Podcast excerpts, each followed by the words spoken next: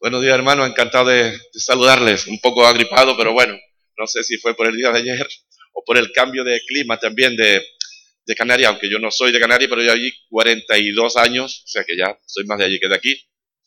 Y el cambio de clima pues afecta un poquito. Eh, la lectura que hemos hecho, el hermano Rubén destacaba ese hecho que se constata ahí, que es la resurrección del Señor. Ese pasaje eh, seguro que si uno lo lee y hace la pregunta de qué habla, cada uno se fijaría en una de las partes porque habla de muchos temas, eh, todos muy importantes, porque Jesús está dando las últimas instrucciones las últimas palabras. Y cuando uno está en esa situación, recuerdan cualquier familiar que ha fallecido, esas palabras son eh, cuando se, se expresan con todo el corazón, porque ya no hay más tiempo, no hay más ocasión, y entonces uno vuelca lo mejor que tiene dentro para que quede constancia de, ese sentir. Y eso pasó también con Jesús. Pero una de las cosas que a mí me llamó la atención de este pasaje, entre las muchas que dice que yo no digo que sea más importante una que la otra, porque la palabra de Dios eh, es, amplia, yo digo que la palabra de Dios no es un versículo, ¿verdad? Tiene muchas páginas y dice muchas cosas, pero me llamó la atención siempre, también, entre otras cosas, que aquí se dice, y vosotros sois testigos de estas cosas en un momento el Señor pone sobre sus discípulos, yo no quiero poner una carga, ¿verdad? Que yo, que yo no mismo no sienta, pero Jesús pone sobre sus discípulos esta, que digo, responsabilidad, privilegio, vosotros sois testigos de estas cosas. Y yo me hago la pregunta, ¿por qué estamos nosotros aquí? Yo puedo decir que estoy aquí porque alguien me habló del Señor. Alguien me invitó a leer y a asistir en un momento determinado. ¿Y por qué uno habla, eso que se llama el boca a boca? ¿Por qué uno habla con la gente de algo? Si no es porque le ha llegado al interior, ¿no? Y le ha gustado mucho y es muy bueno y entonces uno lo comparte con los demás. Así que nosotros tenemos, eh, en palabras del Señor, el privilegio de ser testigos. Me he encontrado con algunas personas en la calle que se llaman testigos y les pregunto eso mismo. ¿Testigos de qué? ¿Qué has visto tú? ¿Qué has presenciado tú? ¿Tú estabas delante de qué? Y no hay respuesta. Se llaman así testigos, pero no son testigos de nada. Es decir, con todo respeto, he tenido que decir, ustedes son falsos, porque dice que son testigos y no han visto nada. Los discípulos eran testigos, porque entre otras cosas, habían visto a Jesús vivo, a Jesús muerto y a Jesús resucitado. Y por eso ellos podían, es decir, Jesús le dijo, ahora ustedes son los testigos de esto. ¿Quién puede hablar boca a boca mejor que vosotros, que lo habéis visto, que lo habéis experimentado? También me pregunto, ¿por qué nosotros, eh, por qué alguien te habló una vez del Señor a ti? ¿O porque tú le hablaste a alguien? ¿Por qué? Mm, he encontrado algunas razones en la, palabra, ¿verdad? Eh, hermano, para que, no, para que no callemos, para que no dejemos de confesar, para que no dejemos de testificar. Pero no porque es una obligación, como decía el profeta Jeremías, es que hay dentro de mí un fuego que no puedo callar. Se propuso no hablar, pero dijo, no puedo callar, porque lo tenía en su interior. Jeremías era también testigo de muchas cosas, como el Señor había, había hablado a él, se había manifestado a él desde hacía mucho tiempo, y le había manifestado que lo amaba con amor eterno. Isaías no, eh, Jeremías no podía callar, aunque él mismo se propuso no hablar, como le pasó a Jonás, que dijo, yo no voy a predicar a Nínive.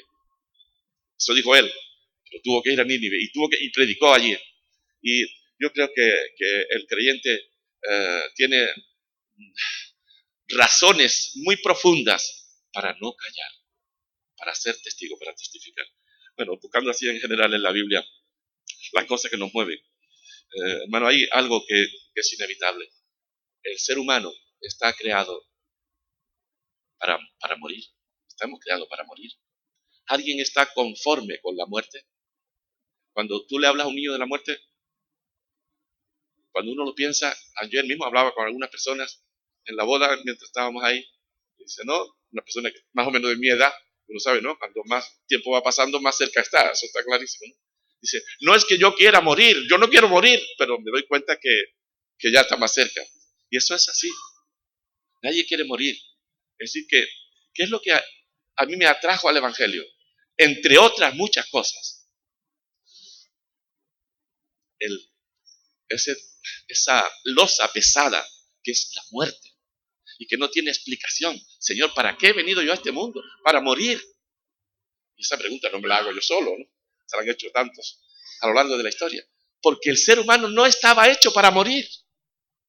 La muerte es algo que irrumpe en nuestra vida de forma, se podría decir, en cierto modo, irracional. Es decir, no está en nuestros genes morir, no está en nuestra mentalidad del ser humano y yo diría la vida en general. Siempre es hacia adelante. Las plantas quieren vivir. Los animales, la cebra huye para que el león no se la coma y el león corre detrás para comerse la, la, cebra para no morir y el león para, para vivir comiendo. Así que todo el mundo quiere vivir y los seres humanos sobre todas las cosas. Dios puso en nosotros el sentido eh, de la eternidad, pero la vida no es eterna.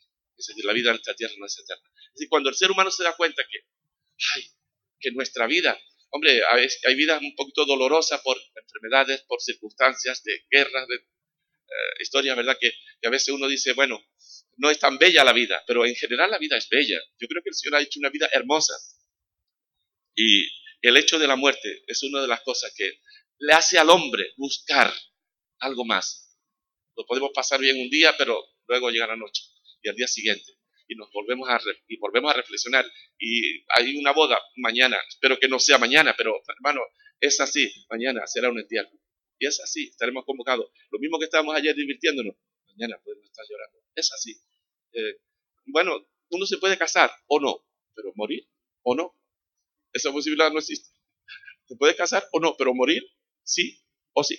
Es decir, que tendremos más entierros que bodas. Así es. Así que cuando llega esos momentos uno reflexiona. Entonces, cargado con eso, con el temor a la muerte, en, que es una contradicción en la condición humana. Y bueno, desde Génesis está escrito, el Señor le dijo a Adán, el día que de él comieres, morirás. Pero ¿y si no come? Muere, porque el Señor no lo hizo para que muriera. El Señor le puso ahí una prueba, si quieren. Una prueba para que el hombre eh, libremente, verdaderamente libremente decidiera libremente. Ellos no estaban condicionados ni siquiera por el pecado porque no habían pecado. Tenían la posibilidad de no pecar. Y el pecado Pero Dios lo había hecho con la posibilidad absoluta de no morir. Pero también les dio libertad. Y en su libertad el hombre escogió el camino equivocado. Pero eso está ahí. Y en, el libro de, de Eclesiastés, eh, se dice que Dios puso eternidad en el corazón de ellos. Em, me gustaría leer otro versículo en otro, no hemos leído ninguno más. En Ezequiel 18, si alguien por favor lo busca y lo lee. Ezequiel 18, versículos 30 al 32, para que veamos que, que la muerte no está en los planes de Dios. Es decir, no es algo que Dios quiere, más bien es lo contrario. ¿Quién, quién puede buscarme Ezequiel 18, 30 al 32? ¿Alguien lo tiene? A ver, yo a Spurgeon dice que le gustaba oír el ruido de la Biblia, aunque sea el ruidito de los móviles buscando el, versículo. ¿Quién lo tiene? Ezequiel 18, 30 al 32. Hombre, para no hacer yo todo el trabajo. ¿Quién lo tiene? Aquí el hermano. Sí.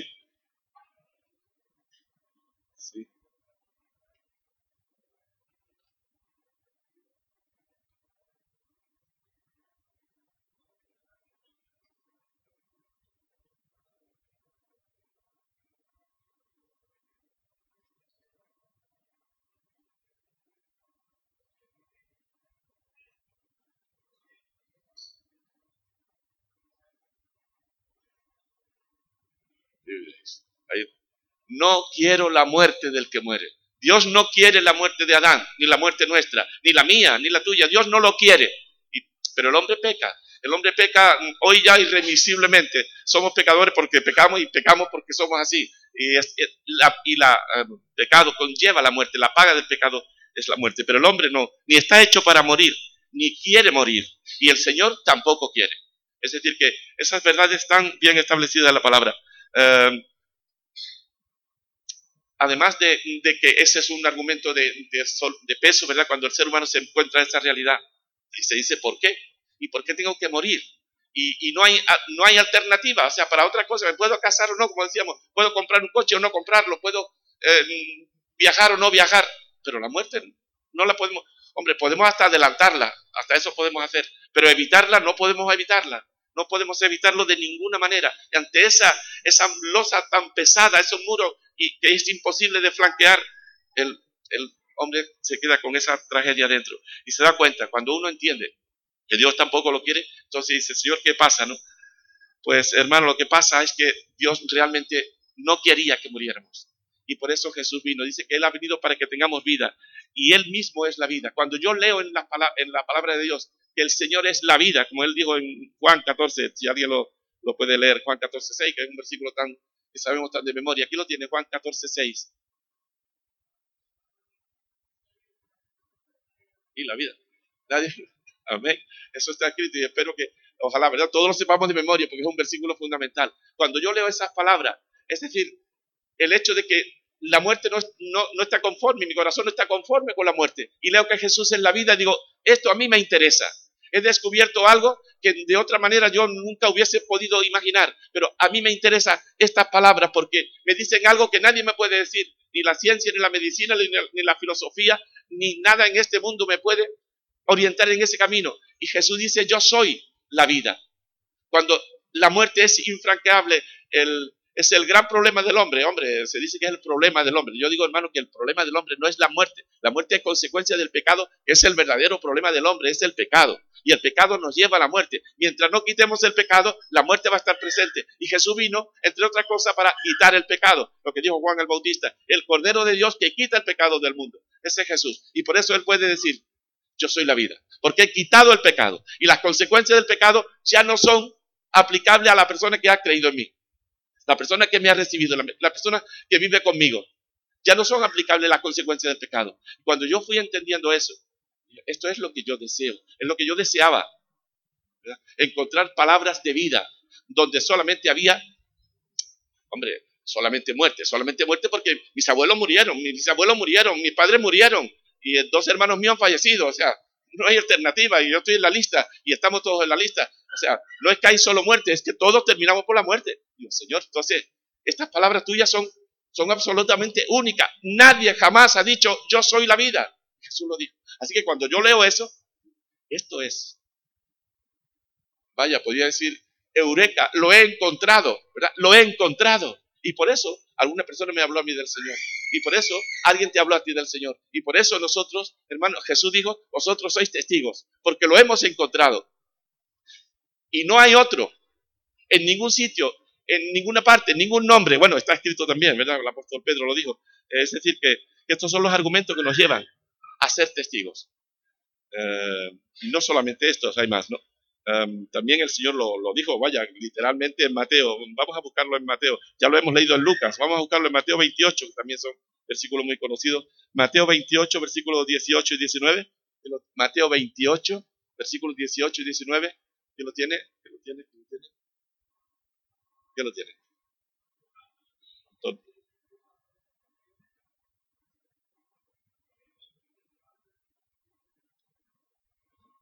y de hacer discípulos. Jesús no lo ha dicho. Es decir, en tanto yo he experimentado, en tanto yo he conocido la vida y he podido entender que la muerte ya no es el obstáculo, ya no tengo que pasar necesaria por necesariamente por ese camino. Es decir, la muerte física para mí no es más que el traspasar una puerta, porque así me lo enseña la palabra, porque así lo demostró el Señor con su resurrección. ¿Verdad? Que la muerte no es invencible. Él puede vencer la muerte, yo no, pero Él sí, Él venció la muerte. Por lo tanto, ahora yo tengo la certeza de la vida en mi corazón. Ya no tengo el temor a la muerte. Y eso que es lo más grande que una persona puede encontrar, porque ¿para qué sirve pasar un día bien si al día siguiente vas a morir sin esperanza?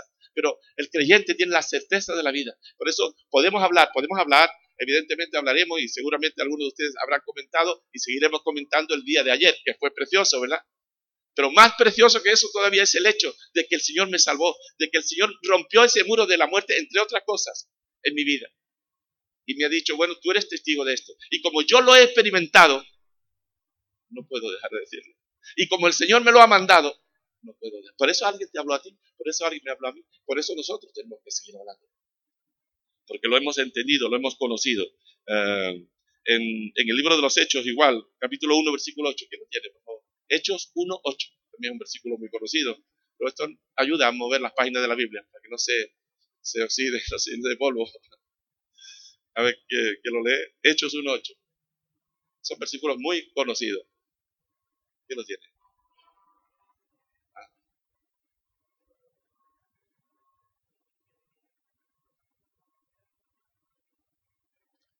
última de la tierra. Ahí está otra vez la palabra, me seréis testigo. Es verdad que hay una condición, recibiréis poder cuando haya venido, pero hermano, nosotros creemos por las enseñanzas de la palabra de Dios y por nuestra propia experiencia que el Espíritu Santo ya vino. Lo sabemos, ¿verdad? Que el Espíritu Santo ya vino. Y se manifiesta de muchas maneras, pero se manifiesta especialmente haciendo producir en nosotros el fruto del Espíritu que es, el fruto del Espíritu es, según Gálatas, ¿recuerdan? La primera palabra, el fruto del Espíritu es amor, gozo, paz, amor. Ese es el verdadero fruto del Espíritu. Eh, los demás son otras cosas, ¿verdad? Pero el verdadero fruto del Espíritu es amor, sobre todo, amor, gozo, paz, benignidad, bondad.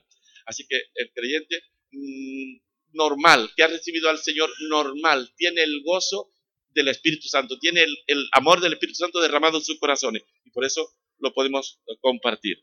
Así que el Señor también ahí lo dijo de esa manera, ¿no? Eh, y, en el mismo libro de los Hechos, el apóstol Pedro, en el capítulo 4, versículo 18, Hechos 4, 18. Una hermanita que va a leer por aquí antes. 4, 18. 4, Hechos 4, 18. ¿Qué dice? Hechos 4, 18. Perdón, perdón, perdón. Hechos 4, 12, que dice 4, 12.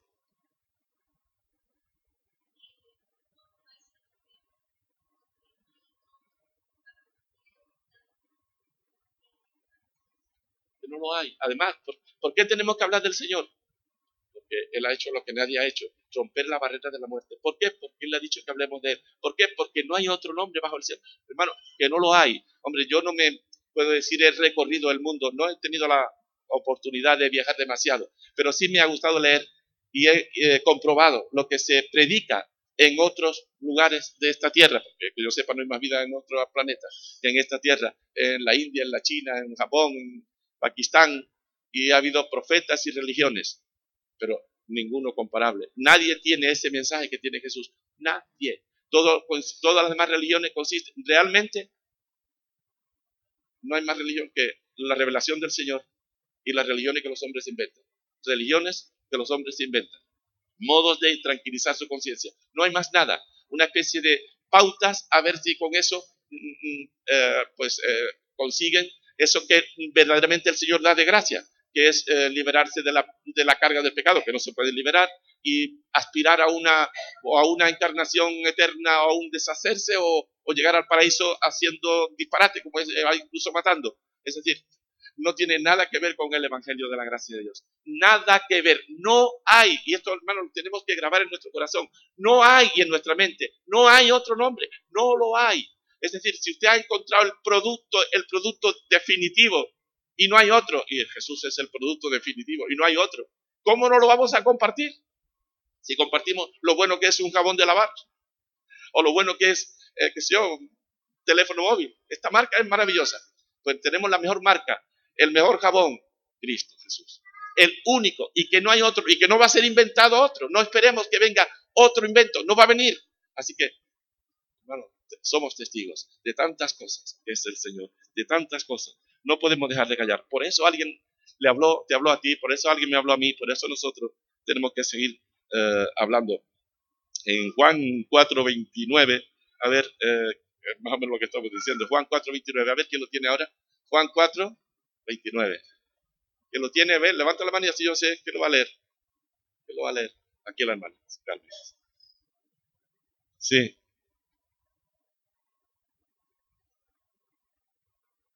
Es el caso de la mujer, la mujer samaritana. 4.29.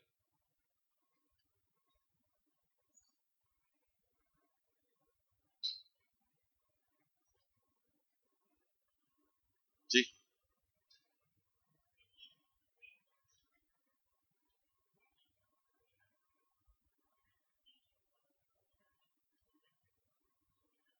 Este el Cristo.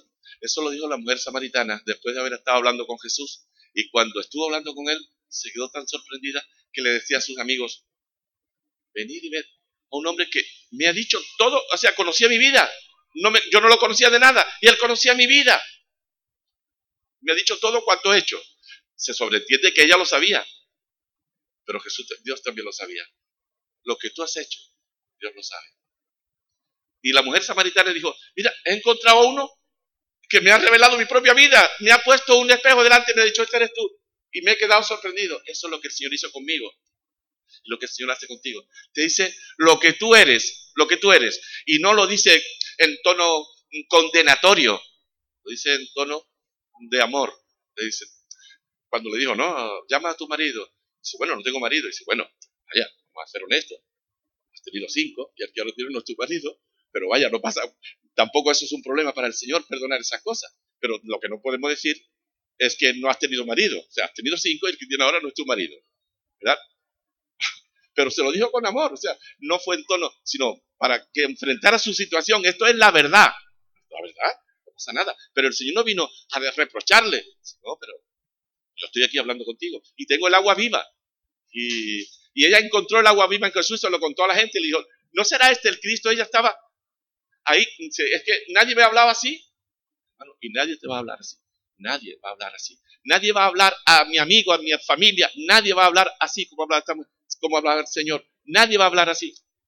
Solo el Señor es capaz de ver lo que hay en la vida de la gente. Y sabe, mire, el Señor sabe nuestros pecados, pero sabe nuestras miserias, sabe nuestros dolores, los tuyos, los míos, los de nuestros familiares, los de nuestros amigos. El Señor lo sabe cuando nosotros, vaya, el Señor ha puesto la responsabilidad en nosotros de ser testigos. Nosotros somos, digo yo, proclamadores, si quieren ustedes, hombre, vendedores no en el sentido de comercial, sino propagadores de una verdad única y que el Señor ha puesto en nuestras manos. Nosotros somos los testigos. Y hay más razones, ¿verdad? Porque eh, ahí podríamos decir lo que dijo la mujer, yo lo he encontrado, yo lo he encontrado. Y en, bueno, Jesús es como la, la parábola del gran precio. La parábola aquella que cuando uno la encuentra dice, mira, esto es lo que yo estaba buscando. Eso es el Señor. Y de todas maneras, en este texto de Lucas que hemos leído antes, si uno lo lee despacio, eh, teniéndolo delante de Lucas 24, hay cosas preciosas en, encerradas, vaya, ahí expresadas ahí, ¿no? Eh, yo soy más partidario de la Biblia de la versión 60 de Reina Valera pero bueno, con eso no digo que sea la mejor, pero eh, entonces, la verdad, por ser un poquito grande la que tengo, no me la traje por traer maleta pequeña y voy a usar esta, pero la verdad me gusta más la Reina Valera.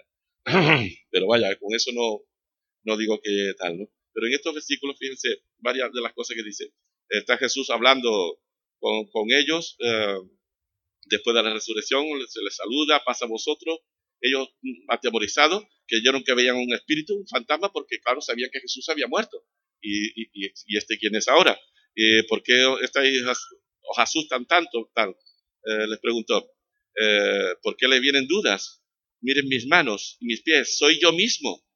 Tóquenme y vean, un espíritu no tiene carne ni hueso, como ven que yo tengo. O sea, Jesús les dio pruebas evidentes de que era Él, que no, que no era una aparición ahí figurada, que era real, que era, y Él estaba ahí, ¿no?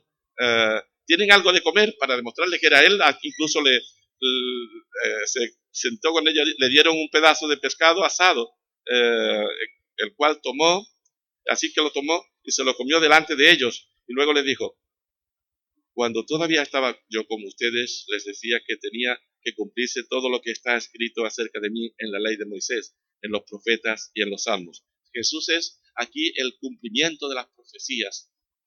Es Él y no hay otro ni va a venir otro. Entonces, como dijo el hermano antes, también les abrió el entendimiento para que comprendiese las escrituras. Hombre, ¿en qué momento el Señor abre el entendimiento de una persona? Yo creo que esa, ese momento, ese milagro surge cuando hablamos. la palabra es la espada, ¿recuerdan? La espada del, del Espíritu, la espada del Espíritu. Cuando, si no usamos la espada, pues no usamos la espada cuando nosotros testificamos, el Espíritu usa la palabra como espada, usa la palabra y toca los corazones y abre el entendimiento. Jesús hablando con ellos les habló el entendimiento. Tenemos que recordar que todavía el Espíritu aquí no había descendido, pero en el creyente cuando tú usas la palabra, el Espíritu es el que convence, el que convence. Nosotros testificamos y el Espíritu hace su labor en el interior de la persona. Y aquí el Señor dice, les abrió el entendimiento. Esto es lo que está escrito, les explicó. Que el Cristo padecería y resucitaría al tercer día. Eh, y en su nombre, se predicase, estoy ya también un poquito, uh, se predica, eh, lo leo mejor, dice, en su nombre se predicase el arrepentimiento y el perdón de los pecados. Es decir, estas verdades, el arrepentimiento, el necesario reconocimiento de nuestros errores. Y esto está a la orden del día. Una persona no va al médico si no se da cuenta que está enfermo, si no reconoce que está enfermo. No va al médico. Si no te das cuenta que el tabaco te hace daño, sigue fumando, porque dice, bueno, total. Pero cuando lo entiende que te está ennegreciendo los pulmones y te lo están poniendo estropeado, que no va a servir para nada, endurecido, cuando lo ves claro, tú dices, ¿pero qué hago yo? Cuando uno ve su pecado, por eso el Señor habló de arrepentimiento. El arrepentimiento es el reconocimiento de nuestros errores. ¿Y qué más dice que se predicase? El arrepentimiento y el perdón. Y el perdón. ¿Quién no necesita perdón?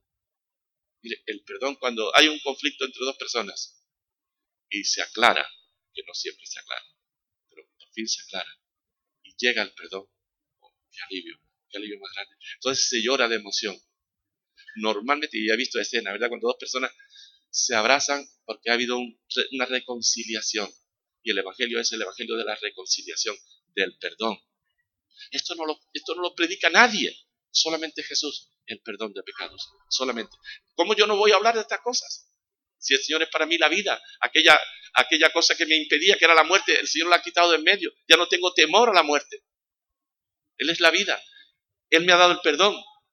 Él es para mí la perla de gran precio, aquello que mi corazón anhelaba es el Señor. ¿Cómo no voy a hablar? Por eso alguien me habló a mí, por eso alguien te habló a ti. Y por eso nosotros, hermano, hoy por hoy, seguimos siendo los testigos. Testigos porque lo hemos visto en la palabra, porque ahí están las enseñanzas, y testigos especialmente porque lo hemos experimentado. Difícilmente vamos a hablar con un poco de entusiasmo de algo que no hemos entendido, que no hemos experimentado. Pero si lo dice la palabra y nosotros lo hemos entendido, lo hemos experimentado, no habrá nada, no habrá nada que nos pare. Eh, está escrito en el libro de los Hechos que las autoridades quisieron tapar la boca de los apóstoles diciendo que no hablasen más en el nombre del Señor, que no hablasen más en el nombre de Jesús. Y ellos dijeron, bueno, juzgad vosotros si es justo obedecer a vosotros antes que a Dios. Ustedes dicen una cosa, Dios dice otra. Nosotros vamos a obedecer a Dios pase lo que pase. Y el creyente, eso lo han hecho todo, al final, todos los hombres de Dios, los apóstoles y los no apóstoles, ¿cuántos a lo largo de la historia dijeron? Es lo que Dios dice, lo he entendido bien, no soy un fanático, no estoy loco, lo he entendido bien y lo voy a proclamar. Más nada.